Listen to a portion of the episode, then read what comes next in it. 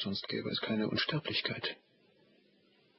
Aus dem tiefsten Schlummer erwachend zerreißen wir das Spinngewebe eines Traumes, aber eine Sekunde später, so zart ist das Gewebe, oft wissen wir schon nicht mehr, dass wir geträumt. Die Rückkehr aus der Ohnmacht hat zwei Stadien. Zuerst kehrt das Bewusstsein des seelischen oder geistigen Daseins zurück, und dann erst das des körperlichen. Gelänge uns beim Eintritt dieses zweiten Stadiums die Eindrücke des ersteren zurückzurufen, so würden diese Eindrücke sehr wahrscheinlich eng mit Erinnerungen an einen tiefen Abgrund verbunden sein. Was aber ist dieser Abgrund? Wie unterscheiden sich seine Schatten von denen des Grabes? Wenn nun aber die Erinnerungen an den ersten Zustand nicht beliebig hervorgerufen werden können, kommen sie nicht später wie von selbst zurück, ohne dass wir wissen, woher? Wer nie in Ohnmacht lag, der kennt weder die geheimnisvollen Paläste und die seltsam vertrauten Gesichter, die aus glühenden Kohlen heraufsteigen, noch jene unheilkündenden Erscheinungen, die in der Luft schweben. Nie wird er über den Duft einer Blume sinnen, und niemals wird sein Hirn verwirrt erzittern beim Klang einer Kadenz, die vorher noch nie seine Aufmerksamkeit erregte. Oft, wenn ich mich krankhaft bemühte, mich zu erinnern oder irgendein Zeichen aus dem Zustand scheinbaren Nichtseins im Bewusstsein festzuhalten, gab es Augenblicke, in denen ich an ein Gelingen glaubte. Und für kurze Momente glückte es auch. Ich konnte Erinnerungen wachrufen, die mein klarer Verstand als unbedingt jenem Zustand scheinbarer Bewusstlosigkeit entstammend begriff. Diese schattenhaften Erinnerungen erzählen von großen Gestalten, die mich aufhoben und schweigend abwärts trugen. Hinab, hinab und immer tiefer hinab, bis ein furchtbares Schwindelgefühl mich erfasste bei dem bloßen Gedanken der Unendlichkeit des Niedergleitens. Sie erzählen auch von einem dumpfen Schreckgefühl im Herzen, weil dieses Herz so unnatürlich still war. Und dann kam es mir vor, als ob alles ins Stocken gerate, ein Gefühl völliger Unbeweglichkeit, als ob die, die mich trugen, ein gespenstischer Zug in ihrem Abwärtsdringen die Grenzen des Grenzenlosen überschritten hätten und nun ausruhten von der Mühsal ihres Werks. Hiernach erinnere ich mich an ein flach ausgestrecktes Liegen, einen feuchten Dunst. Und dann ist alles Wahnsinn. Wahnsinn eines Bewusstseins, das sich mit dem Unfassbaren abmüht.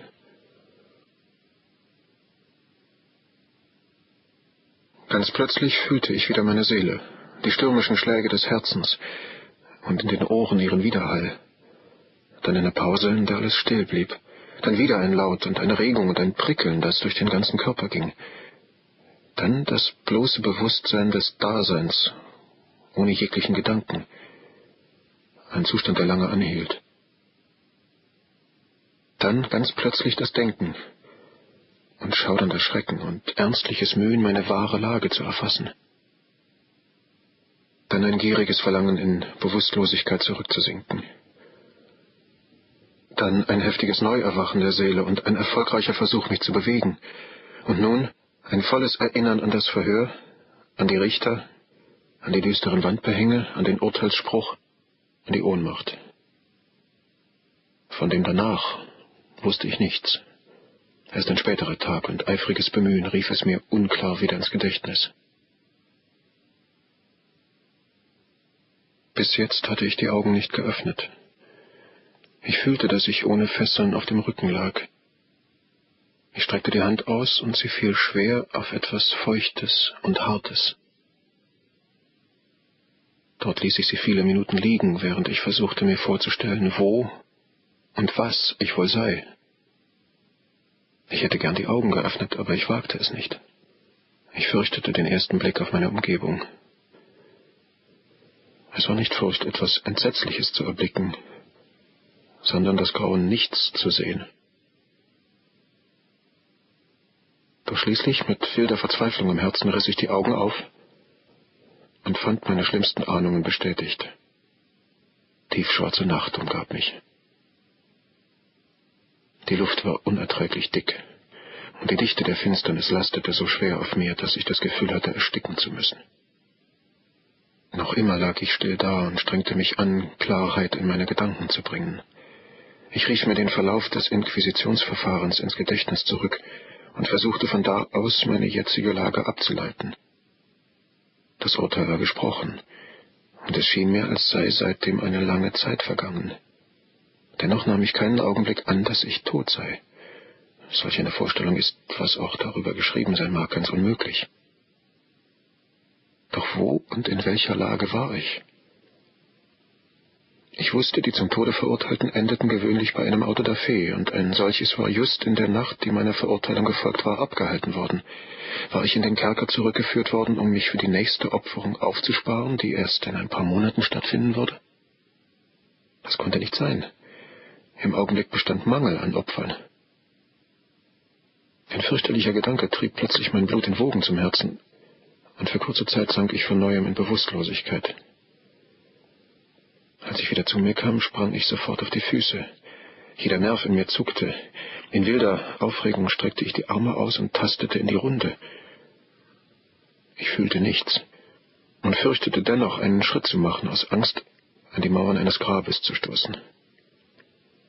Der Schweiß brach aus allen Poren und stand in großen kalten Tropfen auf meiner Stirn.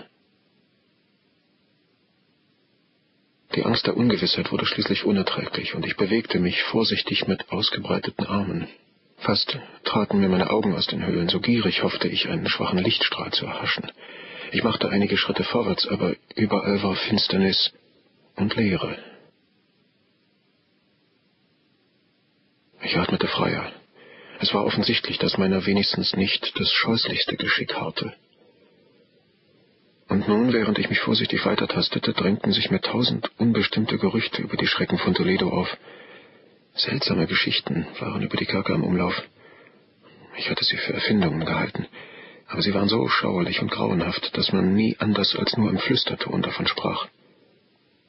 War ich verschont worden, damit ich hier in dieser unterirdischen Welt der Finsternis Hungers sterben sollte? Oder welches vielleicht noch grässlichere Schicksal erwartete mich? Das am Ende tot stehen würde, und zwar ein Tod von ungewöhnlicher Grausamkeit, schien mir, der ich die Richter nur zu gut kannte, gewiss. Allein die Art und die Stunde des Sterbens war das Einzige, was mich noch beschäftigte und beunruhigte. Meine ausgestreckten Hände stießen endlich auf etwas Festes. Es war eine Wand, anscheinend eine steinerne Mauer, sehr glatt, schlüpfrig und kalt. Ich tastete daran entlang mit dem vorsichtigen Misstrauen, das mir die ungeheuerlichen Erzählungen eingeflößt hatten.